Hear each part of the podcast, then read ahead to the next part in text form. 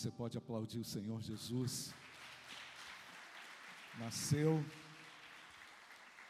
Yeshua, o Senhor salva. A esperança. A esperança para os povos. Nós não temos uma mensagem de desesperança. A esperança que nos alcançou se traduz numa mensagem de esperança para os povos, para um amigo, Falamos a respeito do, do Deus Emanuel, do Cristo presente. E qual é a relação desse título de Jesus para conosco? Ele está no caminho conosco. Ele caminha conosco, nos aconselha.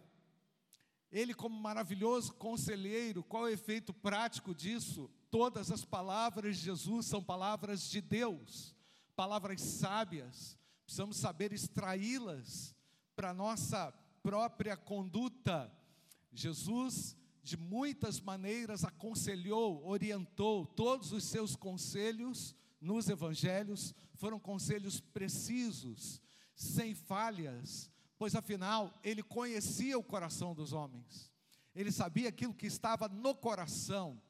Portanto, ele é um maravilhoso conselheiro porque é dotado do Espírito Santo de Deus como filho de Deus, conhecedor da minha necessidade, e a palavra dele é adequada à minha necessidade. Aquilo que Deus fala, aquilo que ele fala, é perfeitamente adequado a mim.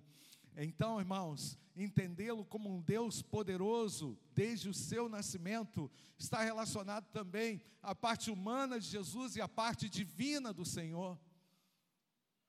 Como ele foi divinamente é, orientado nos momentos mais difíceis, como falei hoje de manhã, Jesus teve que viver foragido, foragido no sentido da perseguição, pois sua vida corria risco.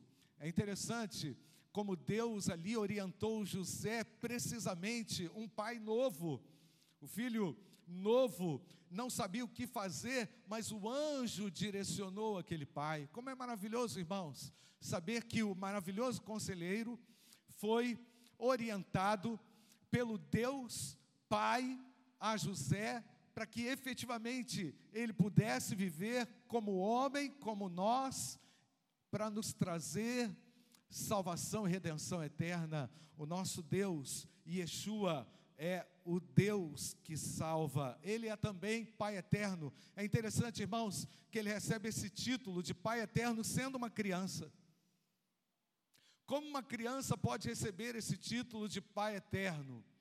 Sobre ele estava toda a investidura do Pai, como falei há pouco, né, irmãos? E é interessante também como ele é chamado, tem esse título de Príncipe da Paz, porque o seu reinado seria marcado pela ausência de guerras e ausência de hostilidades, pois quando Cristo está no coração do homem, ele busca entendimento, diálogo, ele não tem mais prazer na paz, na, guerra, e sim na paz. Então, irmãos, é, está sobre o Cristo o espírito de sabedoria, está sobre ele o governo de todos os povos, e nós queremos que esse governo aumente ainda mais, amém, irmãos? Por isso que a igreja é militante na terra, pois ela crê na influência poderosa de Jesus sobre as pessoas para resolver os problemas interpessoais, os conflitos entre as nações, para exterminar o ódio na terra, o ódio entre os homens. Não é possível, irmãos, ser um cristão e viver em guerra. É impossível ser um cristão e não ser direcionado pelo Espírito Santo. É impossível ser um cristão e não ser dotado de conselhos sábios para dar, porque afinal de contas, todos os conselhos de Deus sobre nós têm uma influência grande também sobre aqueles que estão ao nosso redor.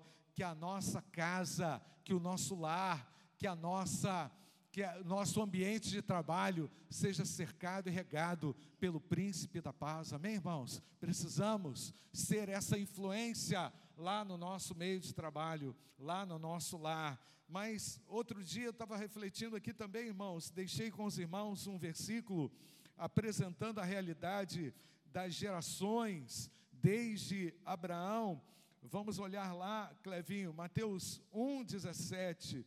Assim, os irmãos vão poder ler comigo, Mateus 1, 17. Assim, Mateus 1, 17. Assim todas as gerações, assim, Mateus 1, 17. Assim todas as gerações, desde Abraão até Davi, são 14. Vocês podem acompanhar comigo? Lê comigo. Desde Davi, 14 gerações, e desde o exílio da Babilônia até Cristo, 14 gerações. Abraão até Davi, e se conecta com a promessa de Deus a Abraão, que faria dele um pai, pai de uma grande nação, é? até o reinado do Davi. De Davi até o exílio, é a segunda, a segunda grande geração destacada aqui por Mateus, e se conecta com o reinado até a diáspora, até a destruição do povo, não é, irmãos, pela desobediência. Então houve ali um grande exílio, como nós sabemos, ah, no Antigo Testamento pela desobediência do povo de Deus. E do exílio até Cristo, isso se conecta, essas gerações se conectam com o desencanto até a única esperança apresentada no Evangelho, que é Jesus. Então vemos aqui, irmãos, toda a história da salvação sendo apresentada no único versículo, não é? Ah, de Abraão a Davi, de Davi até o exílio e do exílio até Jesus Cristo. Mas eu quero ler com vocês um texto para a nossa reflexão ainda hoje, em Isaías capítulo 11. Vamos ler esse texto, irmãos, do verso 1 até o verso 5. Depois a gente vai ler uma outra etapa desse texto. Texto profético que anuncia a Jesus ah, como aquele que veio do tronco de Jessé. Vamos ler a partir do verso 1?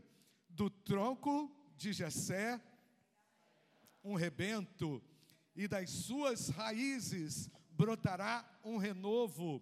Todos juntos comigo. Repousará sobre ele o Espírito do Senhor, o Espírito de sabedoria e de entendimento, o Espírito de conselho e de fortaleza, o Espírito de conhecimento e de temor do Senhor. Versículo 3, todos comigo e ele terá o seu prazer no temor do Senhor.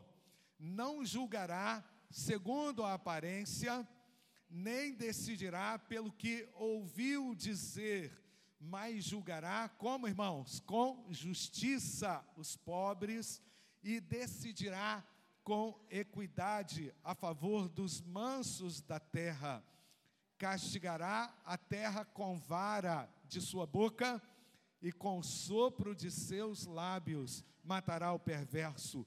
O cinto dele será o que, irmãos? A justiça, e a verdade será a faixa na cintura. Deixa aí, Deus abençoe a sua palavra. Amém, amados? O que se cumpre em Jesus Cristo com a sua vinda e o seu nascimento é esta realidade profetizada por Isaías, capítulo 11 o reino do filho de Jessé.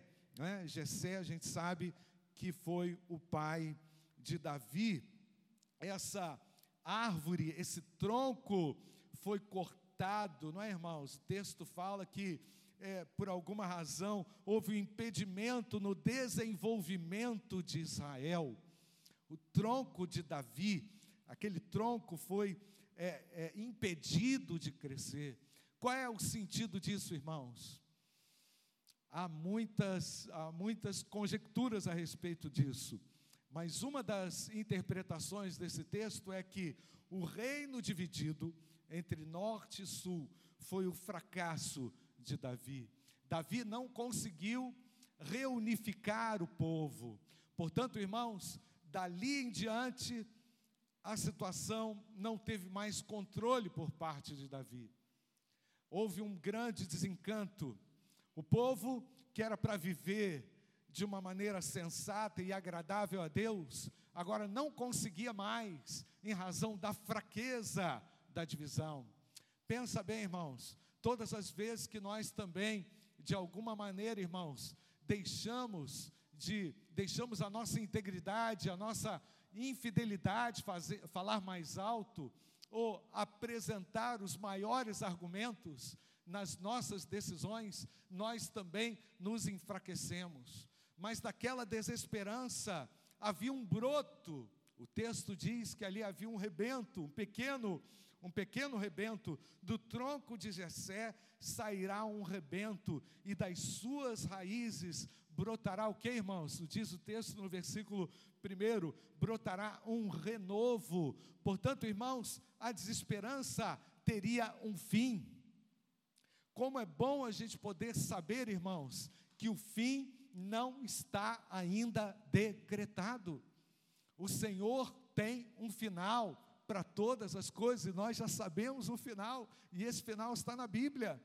E, portanto, Cristo veio inaugurar um tempo importante na história, na história humana, na nossa vida, na vida da nossa comunidade de fé, para que essa comunidade de fé comunicasse também esperança aos povos.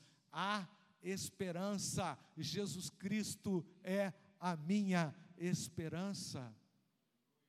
Você está feliz por isso? Glória a Deus, amém, irmãos? Portanto, irmão, anunciada e ela foi é, convertida, ou, ou, ou melhor, ela foi encontrada no nascimento de Jesus. Mas esse tronco morto, Deus faz algo surgir. O nosso Deus é um Deus extremamente poderoso e um Deus extremamente criativo.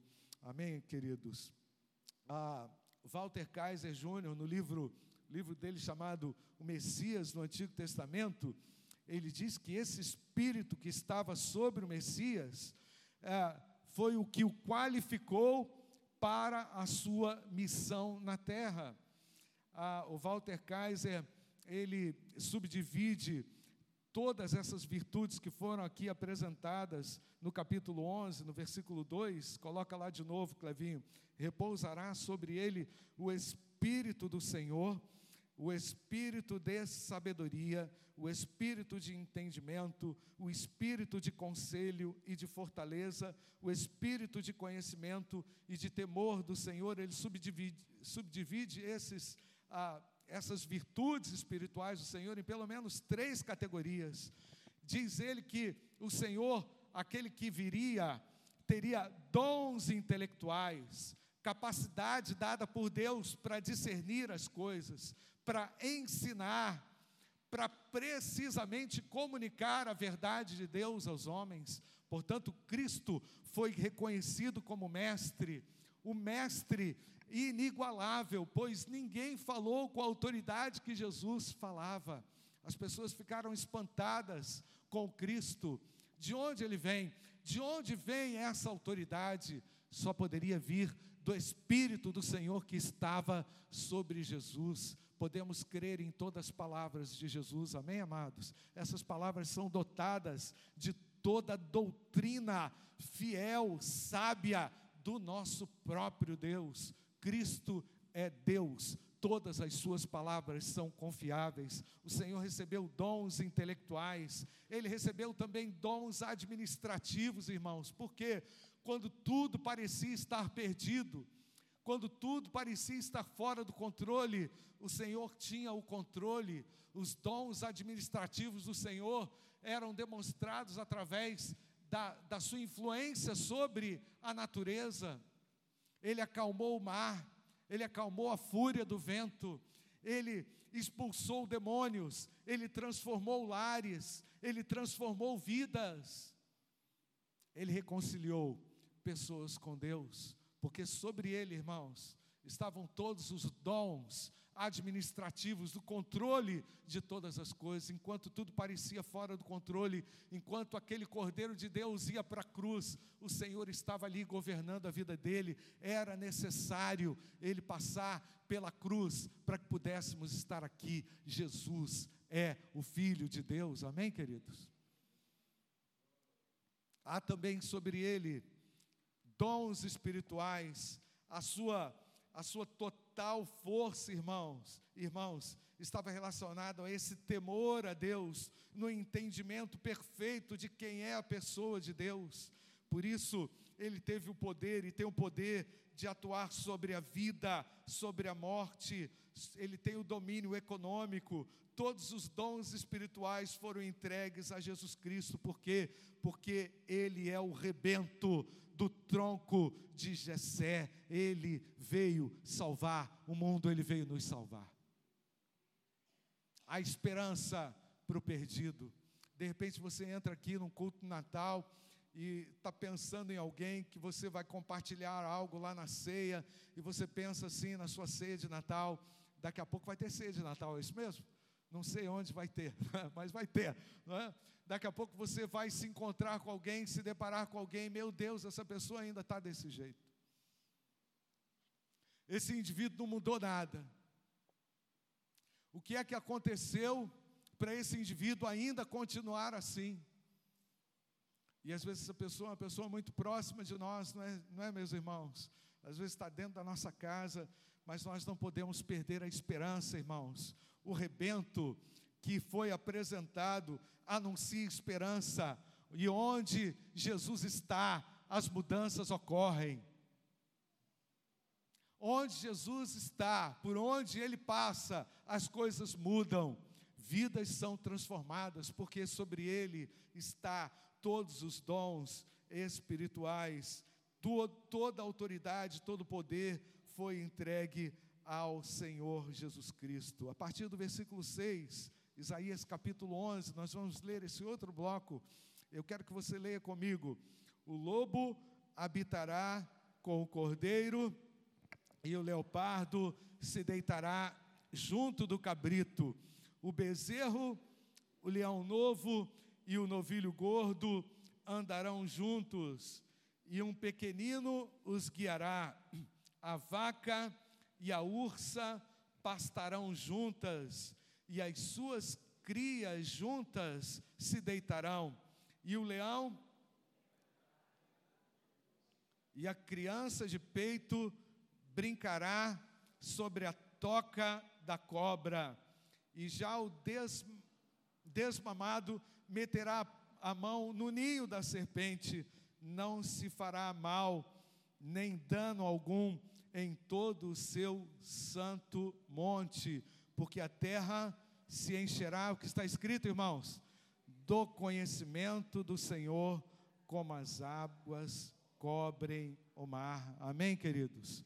E aqui vemos o Senhor declarando aquilo que vai acontecer no futuro, quando o Senhor governará sobre a terra. A reorganização de todas as coisas. Aquilo que o pecado gerou, desmontando, desconectando as coisas, será conectado um dia pela bondosa provisão da mão do Senhor. E quem vai estar na frente realizando isso, irmãos? Jesus Cristo, Filho de Deus.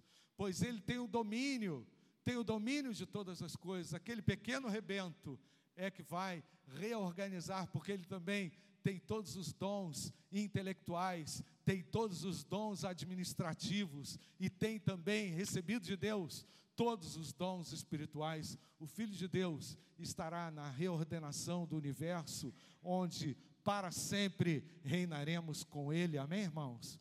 O Isaías profetizava e anunciava maravilhosamente a partir daquele rebento pequeno rebento do tronco de Jessé, algo novo para a humanidade. Eu espero por esse dia, e você, irmão, nós esperamos por esse dia, podemos aguardar por esse dia.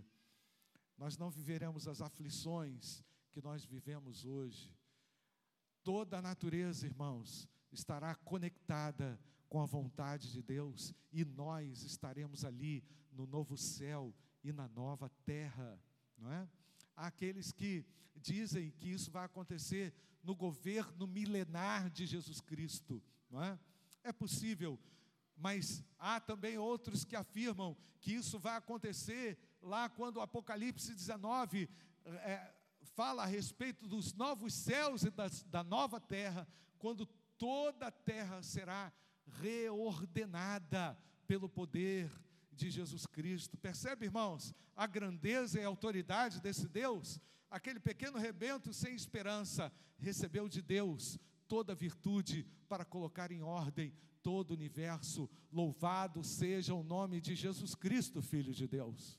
Ele teve que nascer, se tornou humilde, se esvaziou da sua glória, da sua grandeza, para mostrar aos homens que Ele é o Filho do Deus vivo, todo-poderoso. Ainda diz o texto, irmãos, versículo 10, para a gente concluir, vocês podem ler comigo? Naquele dia, a raiz de Jessé será posta por estandarte dos povos, as nações Glória a Deus, irmãos. A profecia lá do Apocalipse. Naquele dia o Senhor tornará a estender, você pode ler comigo? A mão para resgatar o resto do seu povo que foi deixado na Síria, no Egito, de Patros, da Etiópia, de Elão, de Sinar, de Ramate e das terras do mar. Levantará, versículo 12, você pode ler comigo? Um estandarte para as nações e ajuntará os desterrados de Israel, e recolherá os dispersos de Judá, desde os quatro cantos da terra. A inveja de Efraim acabará, os adversários de Judá serão eliminados.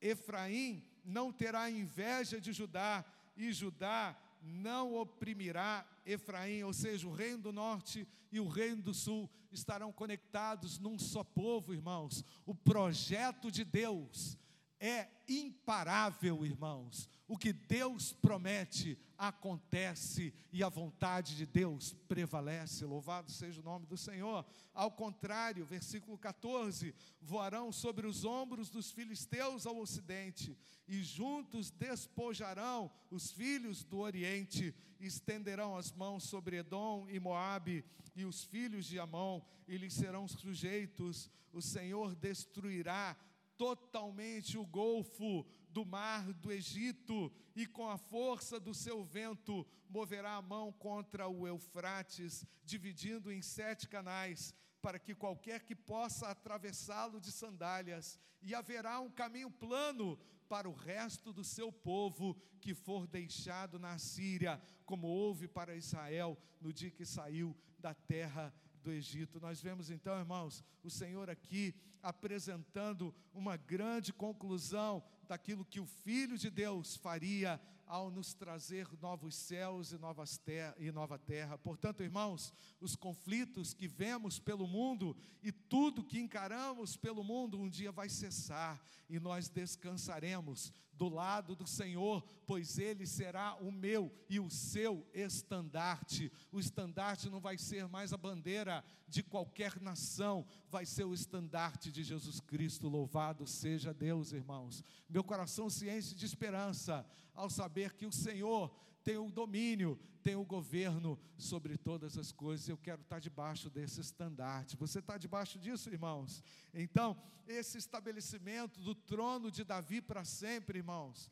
encontrou o seu cumprimento final na pessoa de Jesus Cristo. Não se trata mais de uma teocracia, não se trata mais de uma democracia, não se trata mais de um governo passageiro temporário, se trata do Filho de Deus conduzindo a terra e o mundo com o seu braço forte. Ele é poderoso na batalha, ele é o Filho de Deus, o Messias, o nosso Deus ele triunfa sobre tudo e sobre todos, amém, irmãos? E por isso que nós cantamos aqui, que todo joelho se dobrará, não é isso? Toda língua confessará que Jesus Cristo é o Senhor.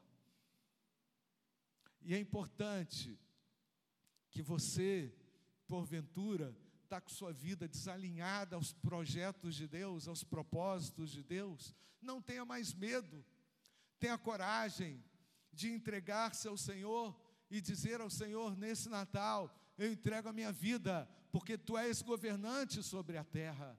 Sobre ti está toda a profecia do Antigo Testamento. O Senhor detém poder, glória e autoridade, e para sempre o Senhor governará. Como é bom, meus irmãos, estar debaixo do estandarte de Jesus Cristo.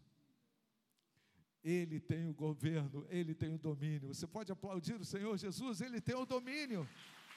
Ele domina sobre tudo e sobre todos. Não há nada que escape à sua voz poderosa. Jesus Cristo é o Filho de Deus. Ele é também chamado no Novo Testamento como Filho de Davi. E ele é também o Senhor Deus de Davi. Jesus é o filho de Davi e ele é também o Senhor e ele é o Deus de Davi. Isso significa que Jesus é o Rei eterno e prometeu dar ao seu povo, através da semente de Davi, o Salvador. O Yeshua chegou até nós, o Yeshua é Jesus salva. Feche seus olhos, nós vamos orar. Eu não sei como é que você está é, tá com a sua vida até aqui.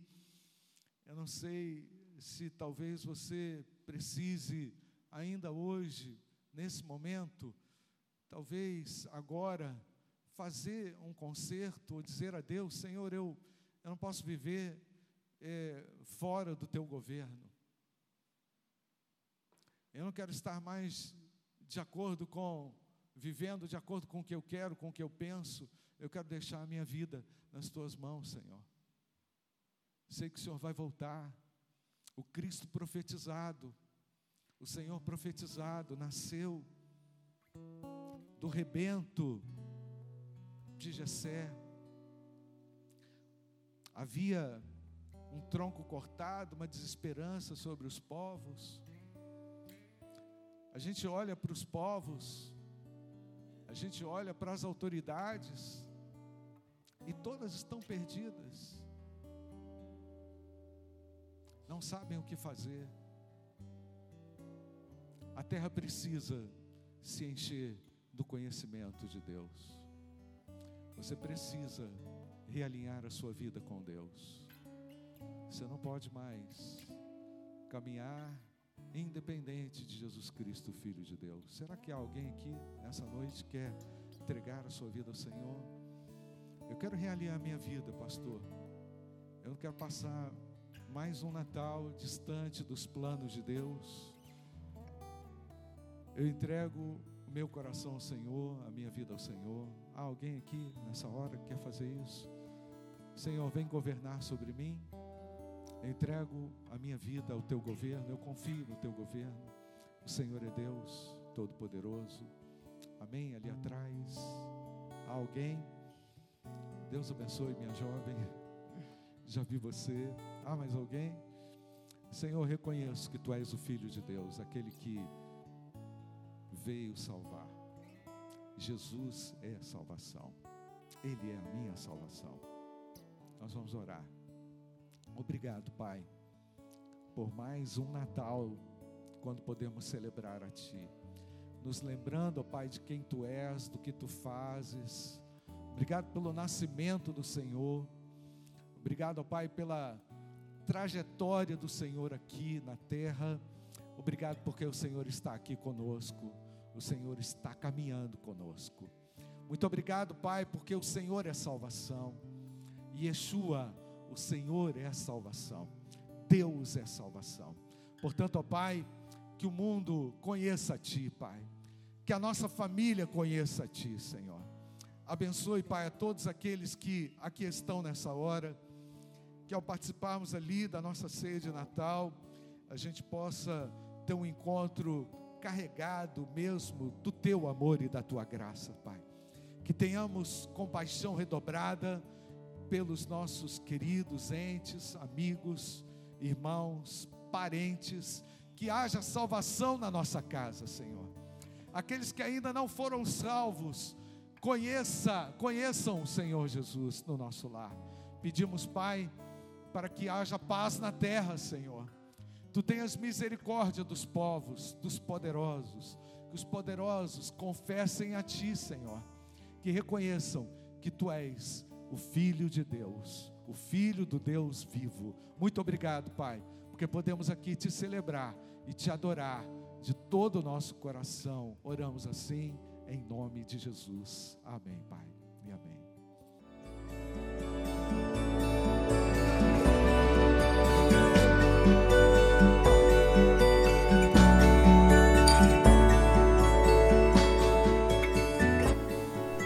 A Igreja Batista do Bom Retiro tem plena convicção de que a palavra de Deus é poder para salvar e transformar vidas. Nosso desejo é que essa mensagem tenha alcançado seu coração. Para saber mais sobre quem somos e em quem acreditamos, acesse ibbrpatinga.com.br.